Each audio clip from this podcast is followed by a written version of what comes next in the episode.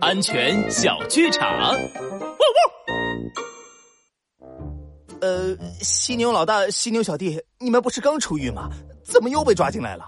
监狱长，俺们也不想啊，可谁知道俺翻河里护栏的时候不小心把脑袋卡住了，想跑也跑不了，只能被抓了。